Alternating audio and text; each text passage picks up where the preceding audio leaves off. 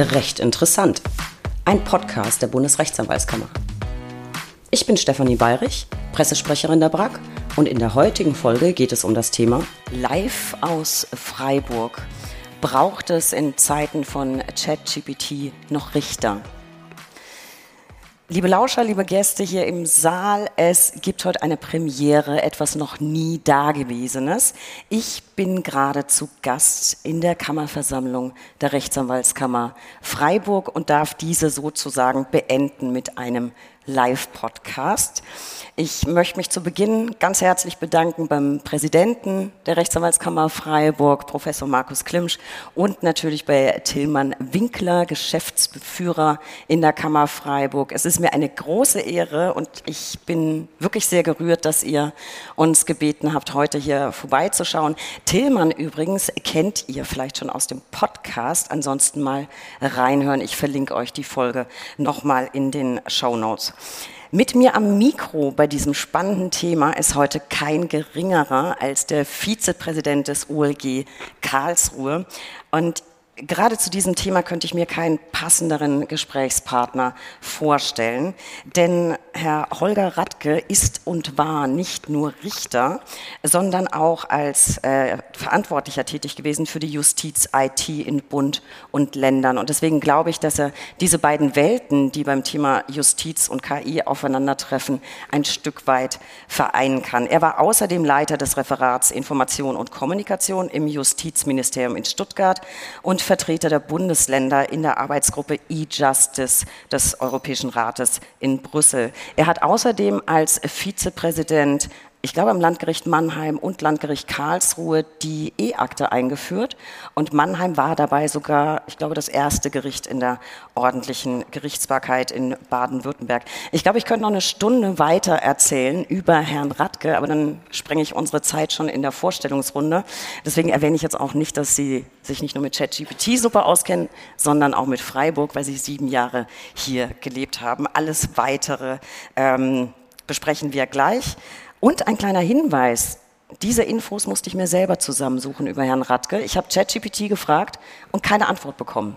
Datenschutz. Lieber Herr Radke, es ist mir eine riesige Freude, dass Sie heute hier sind und Zeit haben, ein bisschen mit mir zu plaudern. Ja, vielen herzlichen Dank für die Vorstellung. Die Freude ist äh, ganz auf meiner Seite aus gleich drei Gründen mindestens. Zum einen, ähm, während es bei Ihnen der 101. Podcast ist, ist es bei mir der erste. Also äh, eine wirklich mal neue Erfahrung, über die ich mich äh, sehr freue und die mich auch tatsächlich, der ich mit großer Spannung entgegengesehen habe. Das zweite ist schön, ich freue mich sehr, dass die, die Rechtsanwaltskammer mich sozusagen als ja, Special Guest äh, eingeladen hat. Das spricht ja auch tatsächlich für das äh, gute Verhältnis, wenn man ausgerechnet einen Richter einlädt zur Kammerversammlung, äh, scheint es doch äh, um das Verhältnis zwischen Rechtsanwaltskammer und Oberlandesgericht ganz gut zu stehen. Und dass das Ganze auch noch im Europapark stattfindet, den ich tatsächlich seit Jugendtagen mit großer Freude und Begeisterung immer wieder besuche, ähm, das rundet die Sache eigentlich sehr schön ab. Also insofern vielen Dank für die Einladung. Vielen Dank, dass ich mitmachen darf. Sehr, sehr gerne. Ich finde, das ist ein, ein tolles Thema, ChatGPT. Ähm, da stellt man sich die Frage, wird es die Justiz dauerhaft unterstützen oder wird es vielleicht die Justiz, so wie wir sie kennen, vielleicht irgendwann sogar überflüssig machen? Ich bin ehrlich, ich bin ein großer Fan von ChatGPT. Ich spiele wahnsinnig gern damit rum, habe natürlich auch einen eigenen Account. Meine ersten Erfahrungen waren aber so suboptimal, würde ich sagen. Ich habe mal eine Rede geschrieben über KI und äh, ChatGPT und habe mir dann gedacht, es wäre eigentlich ganz witzig, weil ich ja so ein Musikfan bin, ähm, ChatGPT einen Song schreiben zu lassen über Anwälte. Äh, das Ergebnis war katastrophal. Also Text befasste sich damit, äh, alle Anwälte sind Halsabschneider, geldgierig, seelen- und gewissenlos und überhaupt nicht an ihren Mandanten interessiert war dann für meinen Vortrag nicht so ganz verwertbar, ehrlich gesagt. Und dann habe ich gesagt, okay, Nachhilfe für ChatGPT, schreib mir einen Song über Anwälte, die gut und engagiert sind. Da kam dann was raus, ich habe sogar eine Zeile mitgebracht. Um, All lawyers, defenders of the law, in the court of life, you answer the call haut mich jetzt auch nicht so vom Hocker, aber immerhin, man kann so ein bisschen drauf aufbauen. Wie sieht es bei Ihnen aus, Herr Radke? Schon ein bisschen selber rumexperimentiert mit ChatGPT? Und wenn ja, Was haben Sie angestellt? Ja, der Herr Klimsch hat es ja in der Anmoderation gesagt. Wahrscheinlich ist mein Rumexperimentieren ein wesentlicher Grund dafür, ähm, dass ich hier und heute sitze. Ich habe das nämlich tatsächlich gemacht, ähm, sowohl bei der Neujahrsansprache am Oberlandesgericht selber als auch bei der jetzt fast gesagt bei der Konkurrenz, also bei der Rechtsanwaltskammer Nordbaden in Karlsruhe beim äh, dortigen Neujahrsempfang. Und ähm, es war aber ein bisschen anders, als Sie es eigentlich in Erinnerung. Sie haben es ja eben so dargestellt, als hätte ich meine Rede von ChatGPT schreiben lassen und die sei dann ganz humorvoll gewesen. Äh, nee, ich habe ChatGPT gebeten, eine Neujahrsansprache zu schreiben und habe, ich sag mal, drei Episoden daraus vorgelesen, die waren aber staubtrocken mit Verlaub. Also der Rest war nicht von ChatGPT, sondern war von mir. Das heißt, die Erfahrung war, dass ChatGPT da schon irgendwas zum Thema Neujahrsempfang liefern kann, das sich aber kein Mensch längere Zeit anhören will.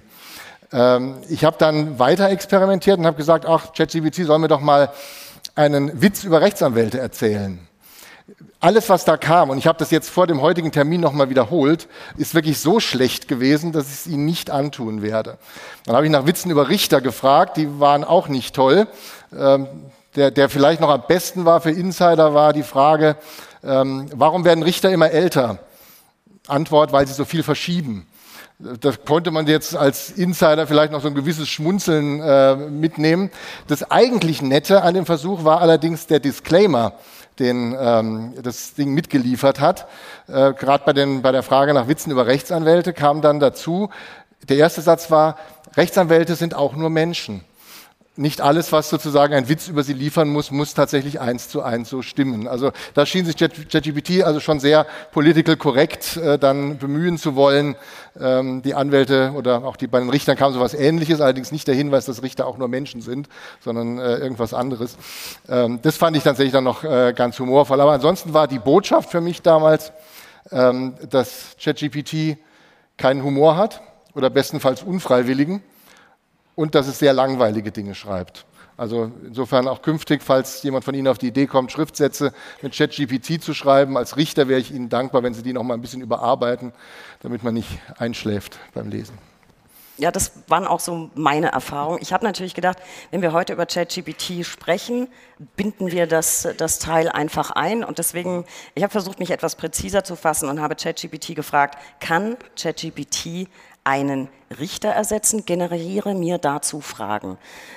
Es war ein langer Fragenkatalog. Ich fand die Hälfte auch irgendwie nicht so richtig gut. Also habe ich mich dann doch selbst hingesetzt und noch Fragen überlegt. Ich habe aber beide Fragenkataloge durchmischt. Das heißt, ich werde jetzt heute so eine, so eine Mischung aus äh, Fragen menschlicher und künstlicher Intelligenz stellen. Ich werde nicht verraten, welche von mir sind. Äh, vielleicht ein kleiner Tipp, die super schlauen sind natürlich. Das sind natürlich die Fragen von mir. Ähm, folgende Fragen kamen bei dem Coworking-Projekt von mir und ChatGPT raus. Was spricht eigentlich gegen ChatGPT? Gegen ChatGPT als Hilfsmittel, das man kritisch und seriös hinterfragt, spricht aus meiner Sicht gar nichts. Also das, äh, das kann man, meine ich, auf jeden Fall nutzen. Wenn man jetzt aber die, den den Obertitel unseres Podcasts nimmt und sich fragt, äh, ChatGPT als Entscheider sozusagen, da glaube ich, gibt es äh, sehr viele Dinge, die dagegen sprechen. Ähm, sozusagen den Entscheider dadurch zu ersetzen, aber auch eine Rechtsanwältin oder einen Rechtsanwalt ähm, dadurch, dadurch zu übersetzen. Da könnte man einiges anführen. Ich habe beim Überlegen drei Punkte ausgemacht, die aus meiner Sicht, glaube ich, besonders dagegen sprechen würden. Das eine sind die Halluzinationen. Das haben Sie wahrscheinlich, wenn Sie sich ein bisschen damit beschäftigt haben, schon gehört ChatGPT halluziniert. Das heißt, auf Basis dessen, was man so oder was es als, als Datenbasis nutzt, kommen unter Umständen Dinge raus, die einfach nicht stimmen. Schlichtweg. Die aber auch nicht so präsentiert werden, dass man das vielleicht erkennt, dass das eine Vermutung ist, sondern die werden als Faktum dargestellt. Also man hat diese Halluzinationen, Informationen, die gegebenenfalls tatsächlich einfach schlicht falsch sind. Das Zweite, was entscheidend dagegen spricht, die Datenbasis, die Sie im Zweifel nicht kennen.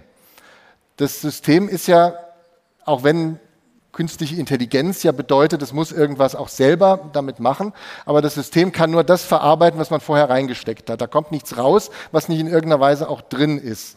Das heißt, wenn man das bewerten will, was rauskommt, dann muss man wissen, was man unten reingegeben hat. Und das weiß ich nicht, wenn ich das jetzt abfrage und das wissen Sie, wenn Sie irgendwas damit bearbeiten, im Zweifel eben auch nicht. Und das Dritte ist schlichtweg die fehlende Menschlichkeit.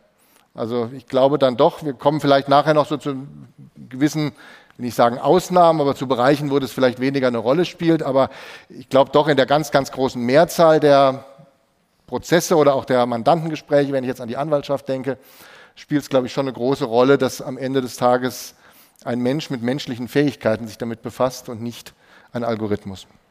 Das, das denke ich auch. Und bevor wir jetzt so ganz in die Tiefe einsteigen, vielleicht erstmal so ganz allgemein, in welchen Bereichen könnten Sie sich vorstellen, dass ähm, ein Einsatz von ChatGPT Sinn ergeben würde und wie genau könnte da eine Entlastung stattfinden? Ich habe vor kurzem ähm, einer Veranstaltung teilgenommen und da hat jemand ChatGPT bezeichnet als einen superschnellen Praktikanten und Ideengeber. Ähm, das finde ich tatsächlich ein gutes Bild. Äh, damit kann man arbeiten. Das ist, wenn Sie irgendwelche Praktikanten, vielleicht auch, auch Studierende, Referendare oder sowas haben und geben denen eine bestimmte Aufgabe, dann wird irgendwann der, bleib jetzt mal beim Begriff Praktikant, auch zu Ihnen zurückkommen, wird Ihnen das vorlegen, was er ausgearbeitet hat. Ähm, das werden Sie aber im Zweifel auch nicht einfach so nehmen und äh, als Gericht schicken oder dem Mandanten vorlegen, sondern das werden Sie kritisch prüfen. Und ich glaube, mit ChatGPT ist es genauso. Das Ding liefert Ihnen natürlich viel, viel schneller als jeder menschliche Praktikant irgendwas. Sie kriegen in, ja, förmlich in Sekundenschnelle, kriegen Sie Antworten, aber man muss sie genauso ähm, hinterfragen, wie, wie, ich das, äh, wie, sie das, wie man das auch machen würde, wenn man ähm, ja, tatsächlich einen menschlichen Praktikanten wählen würde. Das heißt, Sie können mit ChatGPT, glaube ich, jetzt schon unter Umständen Materialsammlungen erstellen. Sie können vielleicht mit ihm strukturieren, Sie können sich mal eine, mal eine Frage reingeben und gucken, was rauskommt, aber um Gottes Willen das Ganze nicht so rausgeben. Da bin ich auch schon ein Punkt, wo es aus meiner Sicht ein bisschen gefährlicher wird. Wenn Sie nämlich anfangen, tatsächlich ChatGPT um Entscheidungsvorschläge zu bitten oder ja, um, um, um fertige ähm, Entwürfe. Weil, ich habe es eben bei dem Thema Halluzinationen schon angedeutet, ChatGPT liefert in sich total stimmige, logisch klingende Texte. Das heißt, man liest das durch und denkt sich, boah, ja, klingt klasse. Ja, vielleicht ein bisschen langweilig, habe ich ja gesagt, aber jedenfalls seriös, schicke ich gleich mal so weg. Ja, steht aber unter Umständen Blödsinn drin. Jetzt habe ich es tatsächlich vergessen, ich hatte mir das nochmal ausgedruckt und habe es jetzt aber vorhin im Eifer des Gefechts vergessen mit herzunehmen. Ich muss es jetzt also aus dem Hirn repetieren. Ich habe, bevor ich die Neujahrsansprache am Oberlandesgericht im Dezember gemacht habe, habe ich ChatGPT einfach gefragt, was kannst du mir über das Thema Oberlandesgericht Karlsruhe sagen? Und dann kam ein Text, der fing damit an, Karls, oh, das Oberlandesgericht Karlsruhe ist eins von zwölf Oberlandesgerichten in Deutschland. Jetzt weiß ich nicht, wer von Ihnen alles aus dem Stand wüsste, wie viele Oberlandesgerichte es in Deutschland gibt. Aber schon wenn Sie grob überschlagen, wie viele Bundesländer es gibt, und äh, davon ausgehen, dass jedes mindestens ein OLG hat, dann wissen Sie, das kann nicht stimmen. Stimmt auch nicht. Jetzt können Sie anfangen, ob das bayerische Oberste dazugehört oder nicht und sowas, aber Sie landen dann eher bei 24 als bei 12. Also das war schlichtweg falsch. Und dann ging der Text sozusagen weiter. Das Oberlandesgericht Karlsruhe ist ähm, die, das, das oberste Gericht für ganz Baden-Württemberg. Weiß nicht, wenn ich den Kollegen in Stuttgart das sagen würde, wie die sich, also ob die das gut fänden oder ich hatte während der langen Vakanz mal vorgeschlagen, man besetzt das in Stuttgart nicht und schreibt Außenstelle des Oberlandesgerichts Karlsruhe dran, aber das wollte man auch nicht machen. Also jedenfalls, auch diese Antwort war natürlich falsch. Es gibt eben zwei Oberlandesgerichte in Baden-Württemberg. Und dann ging es weiter, wofür man alles zuständig ist und dann stand da, das entscheidet abschließend in allen Rechtsfragen ähm, der, äh, des Strafrechts, des Zivilrechts, des Arbeitsrechts, des Steuerrechts und des Verwaltungsrechts. Hm würden wir uns schön bedanken. Ja? Also äh, können wir natürlich alles im Zweifel, aber äh, es ist eben nicht so. Also sprich, äh, das Ganze war verpackt, ich, deswegen hätte ich das vielleicht gerne vorgelesen, war verpackt in einen Text, wo ein Nichtjurist, der das gelesen hätte, gesagt hätte, ja, ist bestimmt, bestimmt alles richtig. Ja? Aber wenn Sie das hören oder wenn das irgendjemand liest, der mit juristischem Sachverstand mitdenkt, dann merkt er, es stimmt halt einfach nicht. Es wird übrigens schlauer. Ich habe das vor dem heutigen Termin gestern nochmal wiederholt da äh, stand, stand weniger Falsches drin, sagen wir mal so. Dafür war der Text aber auch irgendwie politisch so korrekt, dass er auch wieder so war, dass man gesagt, dass man gleich hätte weiterfragen müssen. Ich habe übrigens auch nach der Rechtsanwaltskammer Südbaden oder der Rechtsanwaltskammer Freiburg gefragt. Da stand aber sinngemäß nur drin, gehen Sie auf die Homepage. Ja, also äh, insofern ChatGPT wird auch schon gerade ein bisschen politisch korrekter ähm, offensichtlich. Das, das, ich habe das tatsächlich auch nochmal versucht mit dem, mit dem Anwaltssong, ja. ähm, mit, mit den schlechten Versen. Weil ich hatte es leider nicht gespeichert in meinem Account. Und das wird ja nur 30 Tage, glaube ich, gespeichert, dann sind hm. die alten Chats ja. weg. Und ich habe es nochmal versucht und es kam tatsächlich nur positiv. Also da musste ich nicht nochmal nachhelfen. Also Datenbasis wird permanent irgendwie erweitert oder es werden Anpassungen, Updates gefahren. Äh, das ist mir auch aufgefallen. Mhm. Also die Datenbasis ist ein großes Problem, aber würden Sie sagen, dass theoretisch ChatGPT in der Lage ist, auch komplexe juristische äh, Informationen zu verarbeiten und dann aber verständlich darzustellen? Daran fehlt es uns Juristen ja manchmal an dieser, an dieser Fähigkeit. Ja, zum Beispiel, um eine Entscheidung zumindest vorzubereiten. Mhm. Also ich würde vielleicht erst noch kurz was sagen davor, was ich noch ähm, vergessen habe, bevor ich auf die Frage eingehe. Ähm, weil wir eben bei dem, bei dem Thema waren, wo kann es konkret entlasten, wo kann es helfen. Und ich habe ja gesagt, das ist ein bisschen gefährlich, wenn man Entscheidungen reingibt. Ähm, ich musste daran denken, dass ich früher mal einen Lehrer hatte, der ständig ähm, den, die, die Lebensweisheit wiedergegeben hat, dass der Mensch von Natur aus faul sei.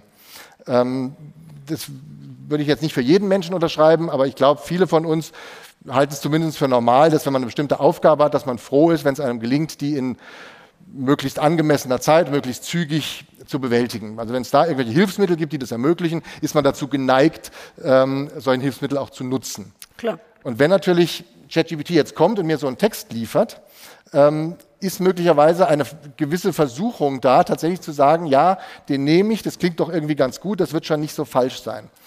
Ähm, ich kann Ihnen sagen aus der, aus der Vergangenheit, ich, Sie haben es ja vorhin angedeutet, ich war im Bereich Justiz-IT äh, lange tätig.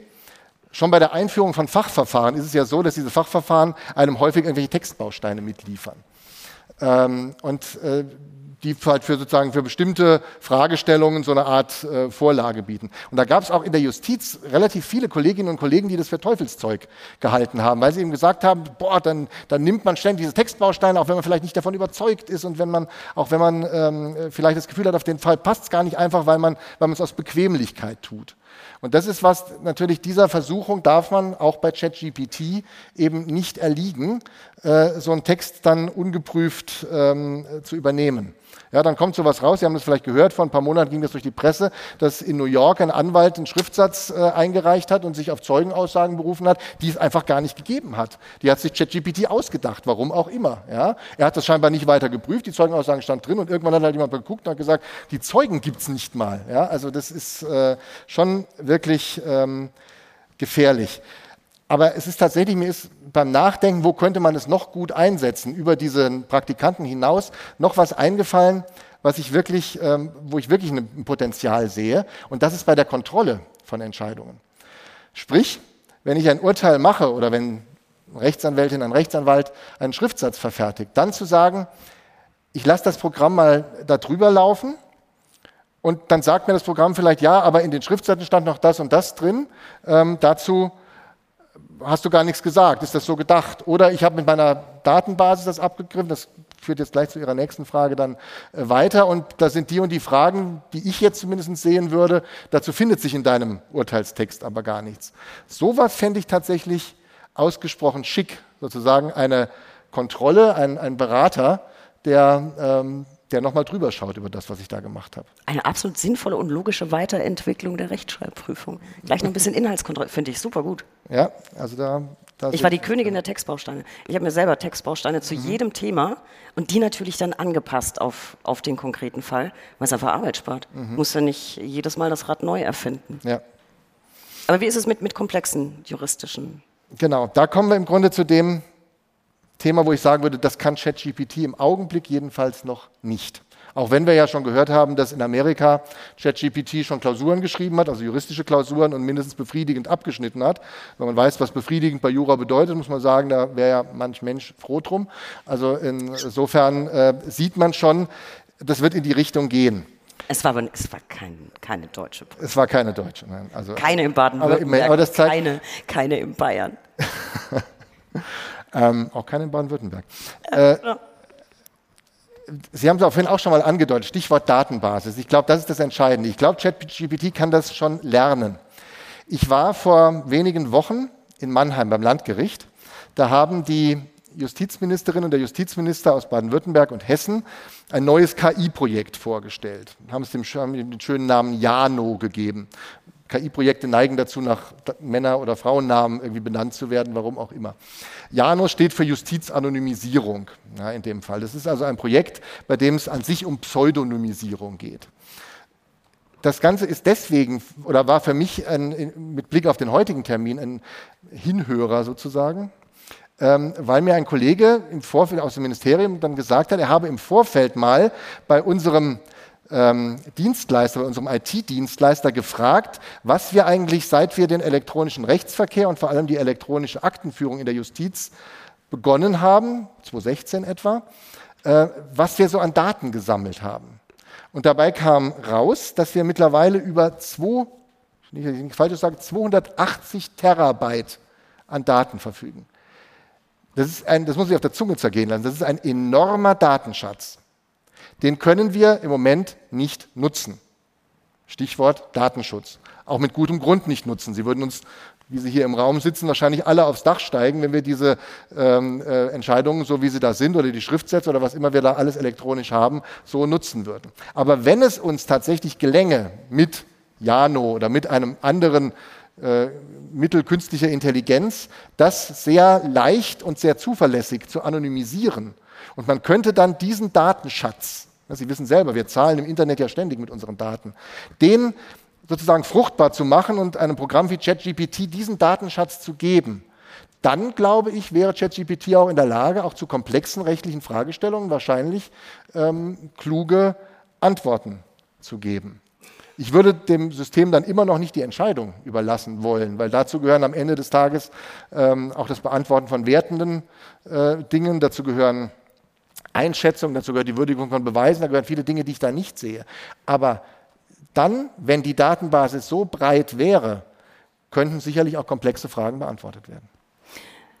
Das heißt, um das nochmal so, so ähm, ein bisschen zusammenzufassen, Sie sehen derzeit ChatGPT noch so als Werkzeug für, für das Vorbereitungsstadium und noch nicht als Entscheidungswerkzeug. Ich sehe das Ding nie als Entscheidungswerkzeug, glaube ich. Aber wir kommen, glaube ich, noch im Detail ein bisschen näher dahin, wo es vielleicht eher in die Richtung geht.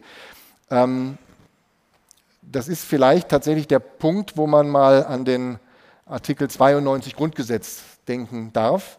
Da steht äh, sinngemäß drin, die rechtsprechende Gewalt ist den Richterinnen und Richtern anvertraut. Und wenn man in Kommentare kommt, dann steht da jetzt nichts über KI drin oder über ChatGPT. Es wird einfach vorausgesetzt, dass die Richterin oder der Richter ein Mensch ist. Ähm, das hat auch sicherlich über Jahrzehnte hinweg, war das keine besondere Frage. Äh, mittlerweile, wenn man Aufsätze liest, finden sich häufiger ganze Absätze dazu, die das nochmal klarstellen, dass aus dem Gesamtkontext des Grundgesetzes sich eindeutig ergibt, dass das ein ähm, Mensch sein muss. Ähm, dass also ChatGPT sozusagen schon von, von Verfassungswegen im Augenblick nicht, zumindest nicht die Letztentscheidung übernehmen dürfte. Also das heißt überhaupt nicht, dass es nicht unterstützen darf, aber dass man jetzt sagen könnte, Stichwort wieder Überschrift des heutigen ähm, Podcasts, ähm, wir brauchen eigentlich gar keine Richter mehr, wir geben das Ganze äh, vorne in den Computer rein und hinten kommt es raus. Das wäre im Augenblick sozusagen schon von der Ebene falsch. Dass wir aber natürlich IT einsetzen, um äh, auch Dinge zu entscheiden, das tun wir ja schon lange. Das wissen Sie alle, denn wahrscheinlich hat jeder, jede Rechtsanwältin, jeder Rechtsanwalt, der hier im Raum ist, irgendwann schon mal, sei es für sich selbst oder eher noch für einen Mandanten, einen Mahn- oder Vollstreckungsbescheid beantragt. Auf die wenigsten dieser Bescheide guckt noch irgendein Mensch, geschweige denn eine Richterin oder ein Richter, sondern wir haben das automatisierte gerichtliche Mahnverfahren, AUGEMA, das haben wir seit 1982. Ja, das hat nichts mit künstlicher Intelligenz zu tun. Das ist einfach, äh, wissen Sie selber, das muss schlüssig sein, was man da reingibt und dann purzelt das raus. Aber da kann am Ende des Tages ein Vollstreckungstitel stehen, den jetzt auch kein Richter, keine Richterin erlassen hat, sondern den das System erlassen. Aber natürlich kann ich jederzeit eingreifen und kann dafür sorgen, dass der Fall bei einer Person landet. Und in dem Sinne kann ich auch mit ChatGPT arbeiten. Ja, also ich kann das nicht am Ende entscheiden lassen, aber ich kann mir durchaus Dinge vorbereiten lassen. Also ganz klar ein Mittel der Vorbereitung und Unterstützung, aber nicht mehr. Gut, klammern wir mal Entscheidungswerkzeug aus. Glauben Sie, dass ChatGPT dennoch schon in der Lage wäre, also jetzt nicht die Entscheidung zu treffen, mhm. aber ein Urteil zu erstellen? Weil plausibel klingende Texte mhm. hat, äh, hat das System ja drauf. Mhm. Also das könnte es bestimmt. Also man könnte ChatGPT sicherlich beibringen, oder vielleicht kann es das sogar schon, das habe ich noch nicht ausprobiert, ein formal korrekt aufgebautes und irgendwie plausibel klingendes Urteil zu schreiben. Das halte ich für, also das kriegen wir bei anderen Texten auch mit. Das ist ja auch gerade die große Gefahr, dass das Ganze immer so plausibel klingt bei der Geschichte. Das habe ich ja vorhin auch angedeutet, ja, dass man das liest und sich denkt, ja, ist total logisch. Ja. Meine, ehrlich gesagt, es geht einem ja mit Anwaltsschriftsätzen, wenn man Richter ist, so ähnlich. Sie lesen die Klageschrift und denken sich, ja, wo ist, wieso müssen die damit vor Gericht gehen? Dann kommt irgendwann die Klageerwiderung, da denken sie, ja, ist ja total absurd, was der Kläger da vorgetragen hat. Ja? Weil natürlich jeder eine bestimmte ähm, Sichtweise transportiert und sich erst aus dem Gesamtzusammenspiel dann am Ende ähm, auch ein entsprechendes äh, Gesamtbild ergibt mit ChatGPT ist es ähnlich, die würden ein tolles Urteil bekommen, aber es würde, ich habe ja Beispiele vorhin genannt, unter Umständen eben ähm, was äh, grob Falsches drinstehen. Jetzt wird manch einer von Ihnen vielleicht denken, naja, ich habe aber von menschlichen Richterinnen und Richtern auch nicht nur Urteile gelesen, in denen ich gesagt habe, das stimmt ja alles, was da drin steht, ja, sondern ähm, da standen vielleicht auch manchmal tatsächlich falsche Dinge drin, manchmal jedenfalls Sachen, die man als Parteivertreter ähm, anders äh, gesehen hätte.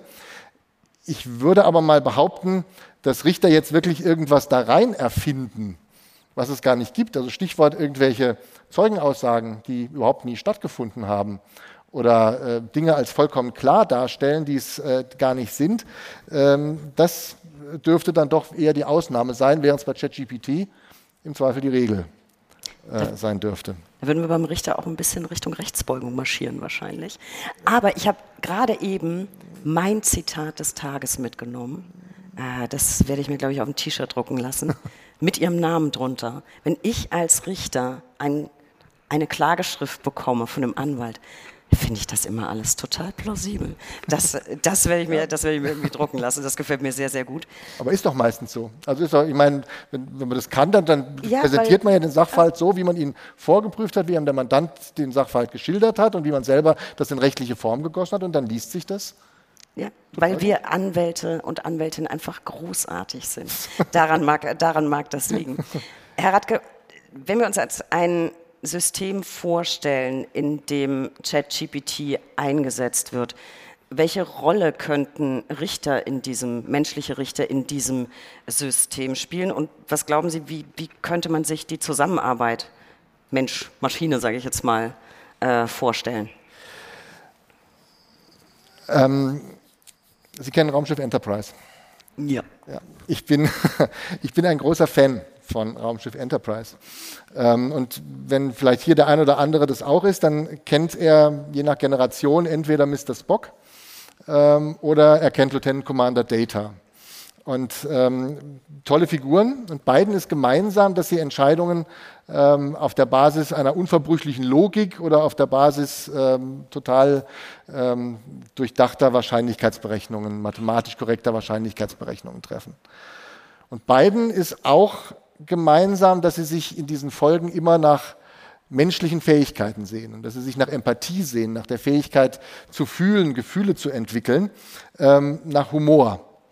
Und wenn man das jetzt mal wieder auf Richterinnen und Richter überträgt, muss man sagen, wahrscheinlich, die haben ja auch super zusammengearbeitet übrigens mit, mit Captain Kirk und äh, Captain Picard. Ja? Das, äh, da, da, kamen dann immer tolle Sachen zu, raus, wo man sich manchmal gefragt hat, wie hätte der Kapitän das jetzt eigentlich hinbekommen, wenn es nicht den Data gegeben hätte und wie schlimm wäre es gelaufen, wenn es nur den einen gegeben hätte. Und Stichwort Zusammenspiel Richter oder Richterin mit äh, ChatGPT eben genau so. Ja? Also sich anhören, was dieses logisch-mathematisch funktionierende System sagt und dann anreichern mit dem, was eben nur der Mensch am Ende des Tages kann. Nur so kann das dann eigentlich laufen, denn da würde ich jetzt tatsächlich wirklich keinen Algorithmus äh, sehen wollen. Aber Frau Bayrich, ich wollte gerade eben bei dem Punkt davor vielleicht noch mal ganz kurz den Blick weiten. Wir, haben, wir, wir sprechen über ChatGPT, das ist, unser, das ist ja auch das Plakative und ChatGPT ist auch das, was, glaube ich, mittlerweile die meisten Menschen mit äh, künstlicher Intelligenz verbinden. Aber ähm, ChatGPT ist trotzdem jetzt auch für Richterinnen und Richter, ich glaube momentan, wenn sie überhaupt irgendwas damit machen, dann bestenfalls ein Spielzeug. Wahrscheinlich für die meisten Rechtsanwältinnen und Rechtsanwälte auch, schätze ich mal. Ähm, künstliche Intelligenz, da sind wir über, das, über den Spielzeugcharakter schon ein bisschen hinaus.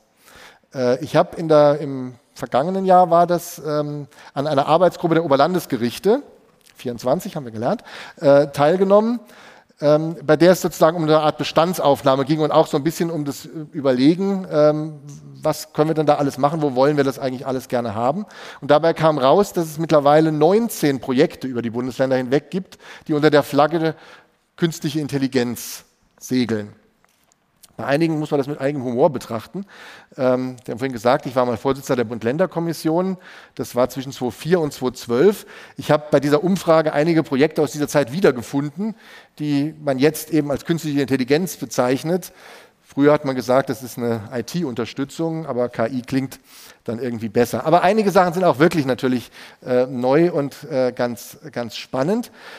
Und zwei kann man sicherlich erwähnen, die, die schon relativ ähm, viel auch können. Frauke. Genau. Wir kennen, ich habe es vorhin schon gesagt, die heißen immer entweder nach Männern oder nach Frauen. Die zwei heißen jetzt nach Frauen. Das eine ist Frauke, ja, der Frankfurter Urteilskonfigurator elektronisch. Mutmaßlich haben von dem viele schon mal äh, gehört. Den haben die äh, Kolleginnen und Kollegen am Amtsgericht in Frankfurt entwickelt, weil sie diese vielen Fluggastrechtsfälle haben. Und die laufen nun immer nach demselben System, Flieger verspätet, Schuld liegt bei der Fluggesellschaft, ich will irgendeinen Schadenersatz nach entsprechenden Vorschriften. Haben sie gesagt, das ist doch eigentlich ein Fall, der schreit geradezu nach ähm, einer vielleicht auch automatisierten Erstellung. Die sind auch noch nicht im Echtbetrieb. Also ich kann Sie, falls Sie da Sorgen haben, äh, trösten. Es ist bisher noch nicht so, dass die Urteile am Amtsgericht Frankfurt am Main aus Frauke rauspurzeln. Aber das System ist so weit, dass man wohl den Betrieb jetzt irgendwie in äh, Kürze ausschreiben will und dann auch damit arbeiten will. Die andere Frau heißt Olga. Olga ist der o Oberlandesgerichtsassistent, ähm, entwickelt federführend am Oberlandesgericht Stuttgart. Auch da Massenverfahren, also die Oberlandesgerichte stöhnen alle unter, den, äh, unter der Abgaswelle, unter den Dieselverfahren, aber Stuttgart stöhnt am allermeisten, völlig zu Recht übrigens. Die haben durch den Sitz von Daimler äh, sind die wirklich unter zigtausenden, ich will jetzt keine falsche Zahl nennen, aber es war dann schon, äh, ich glaube, jenseits der Zehntausenden von Fällen äh, schlicht fast in die Knie gegangen und haben gesagt, wir brauchen eine Software, die uns hilft, das zu kategorisieren. Also auch nicht irgendwie eine Entscheidung zu treffen, aber die sich die Fälle oder die Schriftsätze der Anwälte anguckt und nach bestimmten Kategorien, also was weiß ich, von einer Rückrufaktion betroffen, dieser oder jener Motor, äh, diese oder jenen Werte, nach bestimmten Kategorien durchsucht und dann sagt, das gehört in die Kategorie A Klammer auf, da hast du immer 522.2 gemacht, Klammer zu. Äh, oder gehört die Kategorie B, da hast du immer dies oder jenes gemacht, damit dann die Richterin oder der Richter, jetzt um Gottes Willen, der kann dann keine Entscheidung, aber er kann dann schon mal sagen, okay, äh, dann kann ich wohl in dem Sinne äh, sozusagen die Sache angehen. Andere Projekte, die laufen, befassen sich mit Textvergleichung. Ja, auch das wieder aus diesen Dieselverfahren generiert. Man kriegt Schriftsätze, die sich furchtbar ähnlich sind aber nicht identisch. Ja, irgendwo auf Seite 74 oben links steht dann halt was anderes, womöglich sogar was Wichtiges. Ja. Auch da ist dann die Hoffnung, dass einem die KI vielleicht ein bisschen hilft, ähm, sowas zu finden. Vielleicht auch ohne, dass man die Diskussion wieder um die standardisierten Schriftsätze führen muss. Das ist ja auch so, ein, äh, so eine Diskussion, die auf Anwälte schon äh, zugekommen ist, wo ich übrigens gut verstehe, dass man sich als Rechtsanwalt weitgehend dagegen wehrt und sagt, da äh, werde ich ja um, um, eine ganz zentrale Funktion gekürzt. Ich wollte auch nicht auf ein Standardurteil zurückgeworfen werden, wenn ich ein Urteil machen muss, aber äh, das würde die Sache natürlich leichter machen, wenn man immer wüsste, der Anwalt muss das da und dort hinschreiben. Ja. Also das wollte ich noch loswerden. Also im Bereich KI laufen jenseits von ChatGPT auch Anonymisierung und solche Fragen äh, eine ganze Menge von Projekten. Übrigens sogar Baden-Württemberg hat sich auf die Fahnen geschrieben, äh, die, das Justizministerium ein Portal aufzubauen, in das alle Bundesländer die Projekte hineinstellen, damit alle Bundesländer sie dann auch nutzen können. Also es, es gibt unzählige tolle KI-Projekte weltweit. Mhm. Ähm, wie gut die dann funktionieren, ist, ist wieder eine andere Frage. Ich glaube, ChatGPT ist halt einfach sehr niedrigschwellig und kann von jedem einfach genutzt werden. Es gibt auch in, in den USA wird zum Beispiel Compass mhm. eingesetzt, auch im Bereich äh, Strafzumessung und Haftprüfung.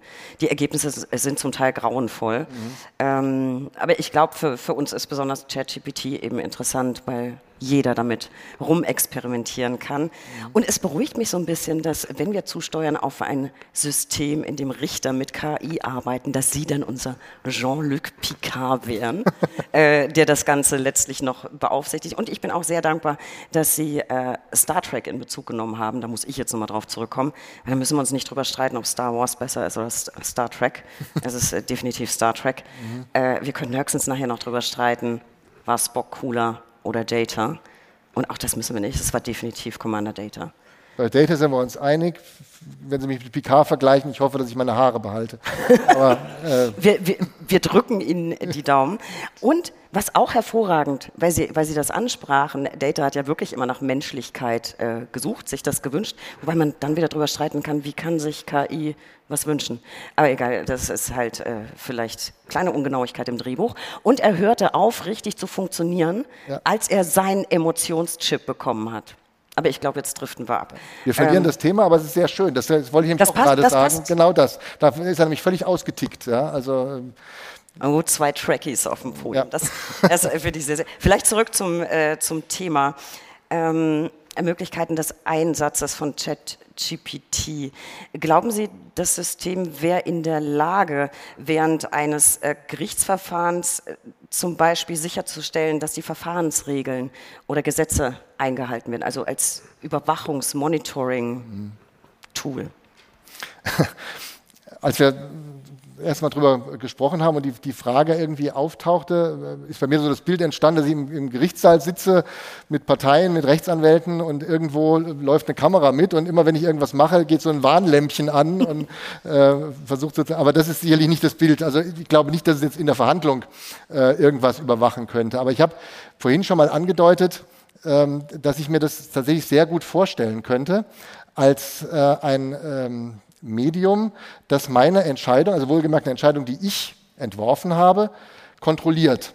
Also etwas, was von, von Anwaltsseite ja häufiger mal ähm, Gerichtsentscheidungen entgegengehalten wird und wenn man Verfassungsgerichtsentscheidungen liest, ja auch ähm, immer wieder auch mal zurecht, ist, dass das rechtliche Gehör verletzt worden sei, dass die Richterin, der Richter irgendwelchen Sachvortrag nicht zur Kenntnis genommen habe, nicht gewürdigt habe, äh, damit Dinge falsch gemacht habe.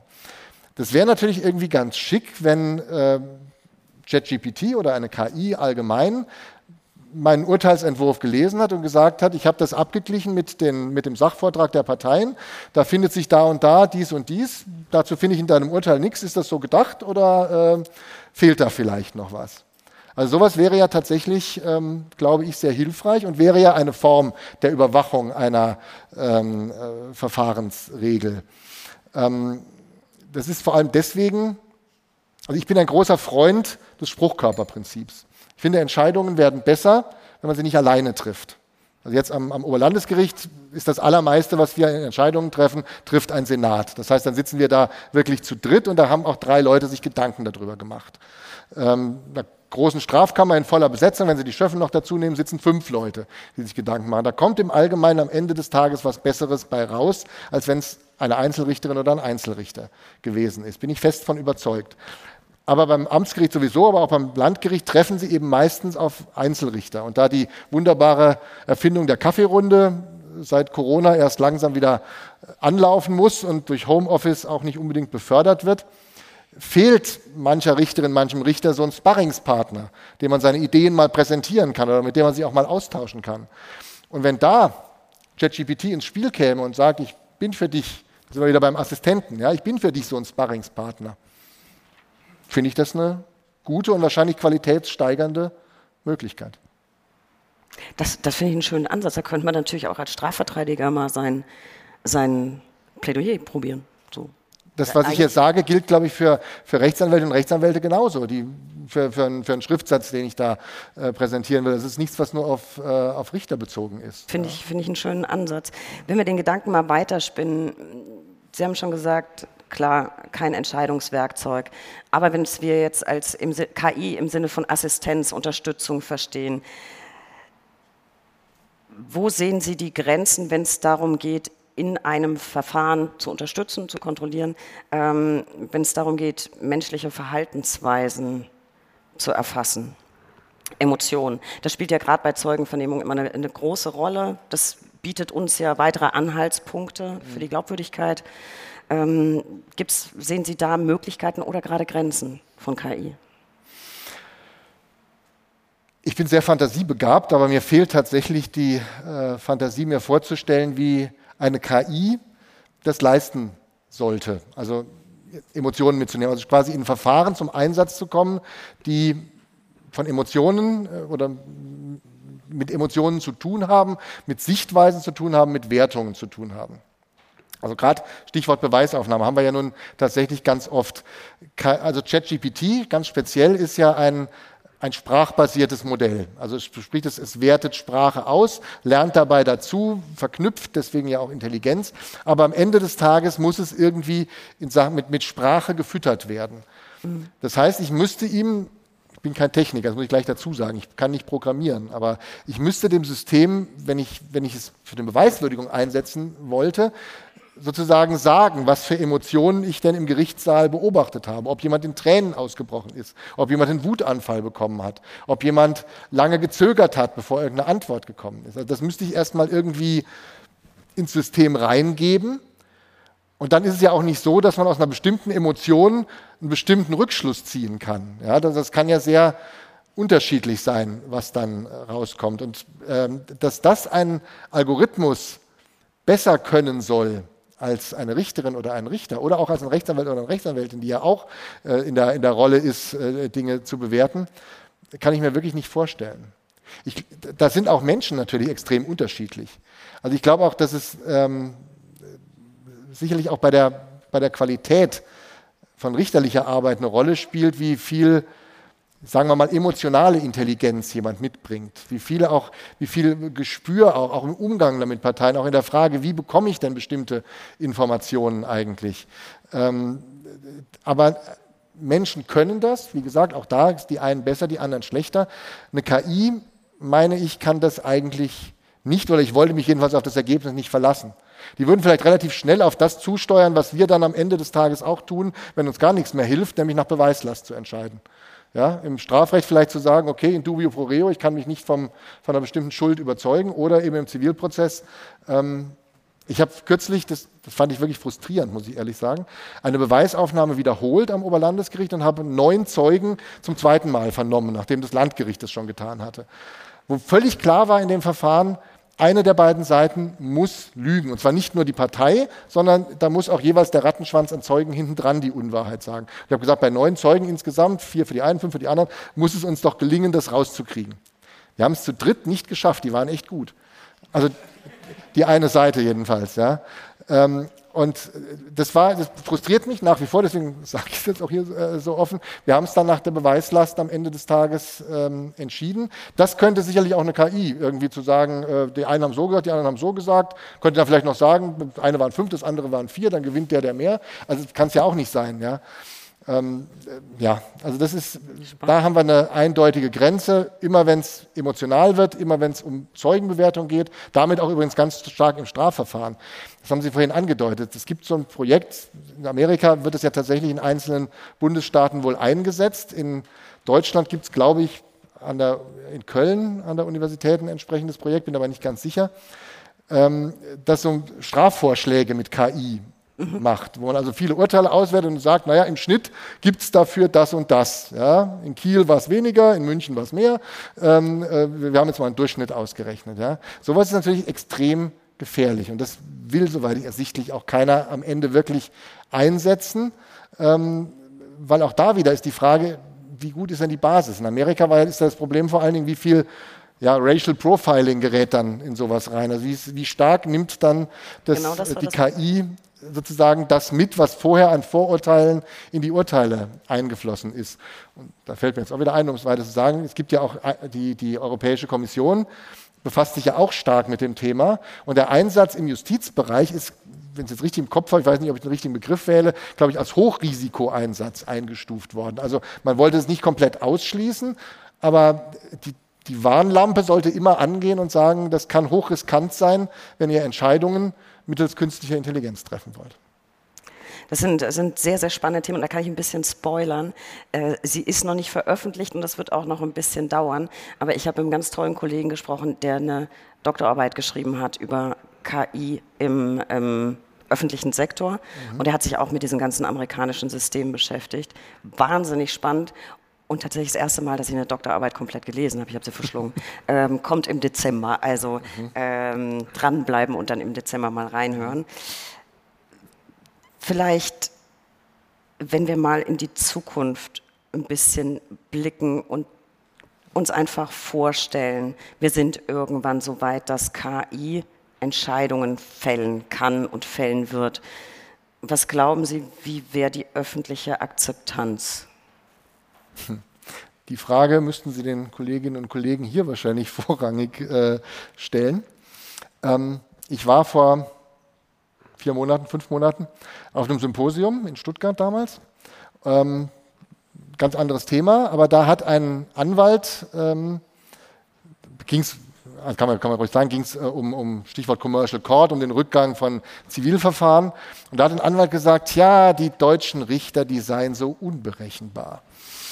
Also Richterinnen und Richter. Und hat gesagt, das sei auch in Deutschland ganz besonders schlimm, weil wir ja so viele unbestimmte Rechtsbegriffe haben und so viele Generalklauseln. Und man wisse nie, was der einzelne Richter da jetzt am Ende des Tages draus macht. Und das mache es einfach auch für die Anwältinnen und Anwälte so schwer und sei sozusagen auch ein, sozusagen ein Problem staatlicher Gerichtsbarkeit generell, aber gerade auch ein Problem des Gerichtsstandorts Deutschland.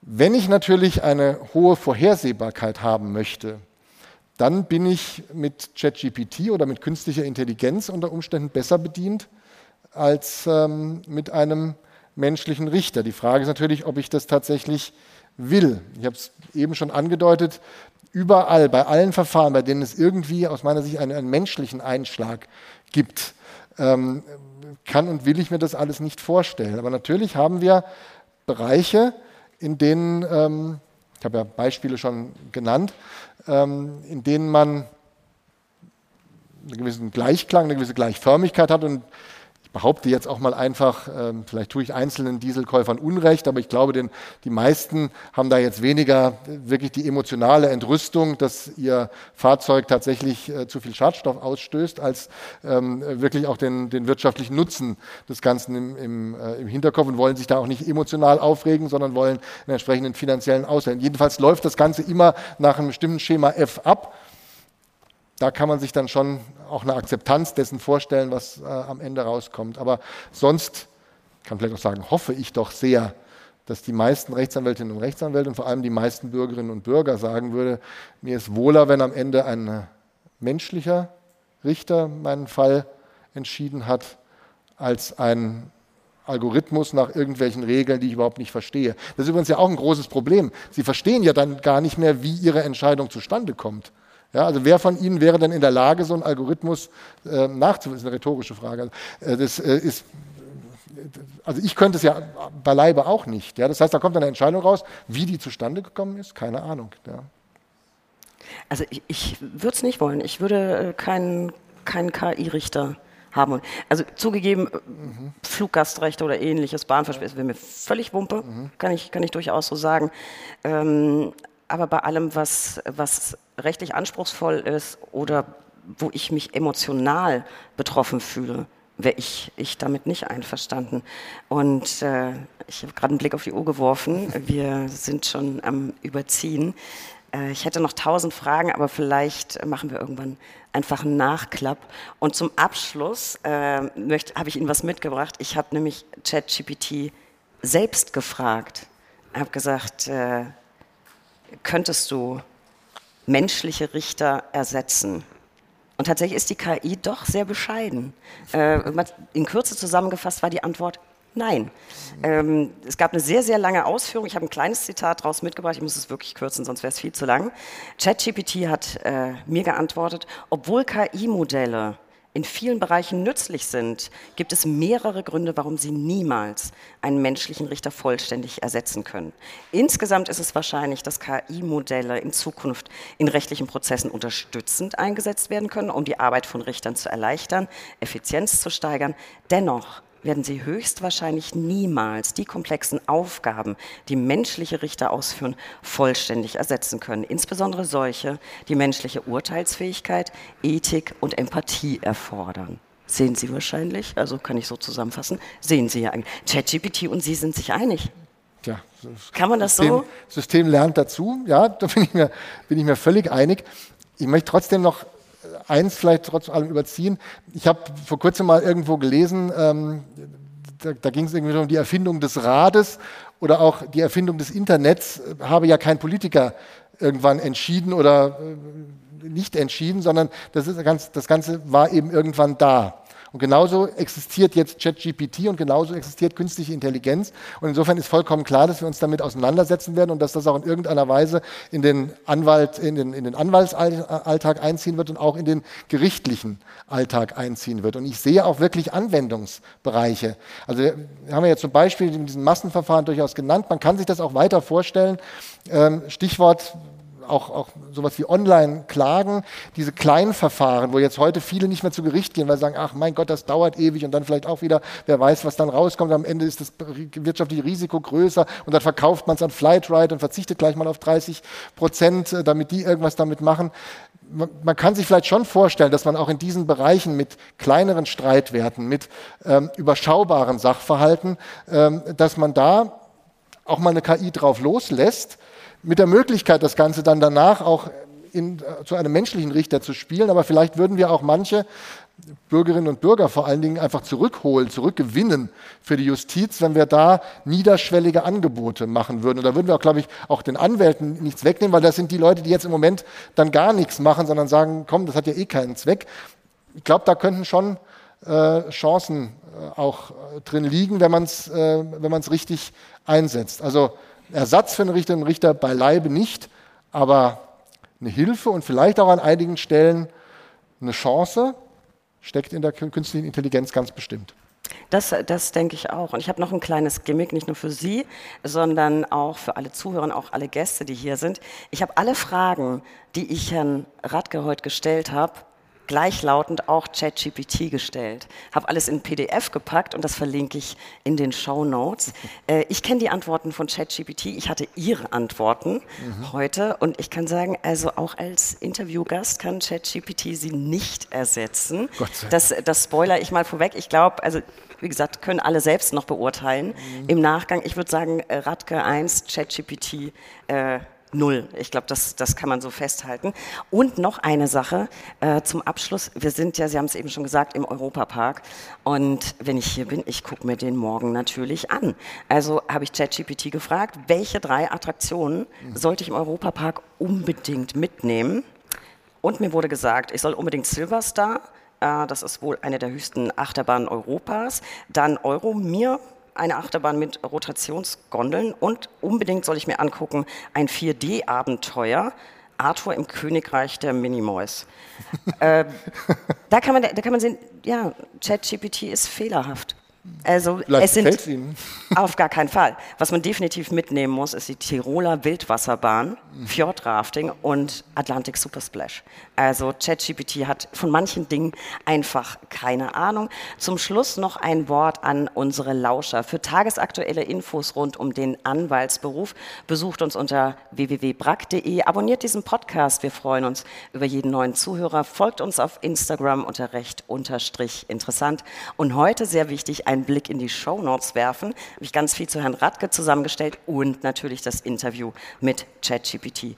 Lieber Herr Radke, wir haben, ich, ich, ich glaube, ja, die Kammer ist noch entspannt. Wir haben ein bisschen überzogen, aber ich hatte Riesenspaß. Es war ein tolles Gespräch und ich würde wirklich irgendwann gerne Nachklapp machen. Vielen Dank, dass Sie dabei waren. Ganz vielen Dank, dass ich dabei sein durfte.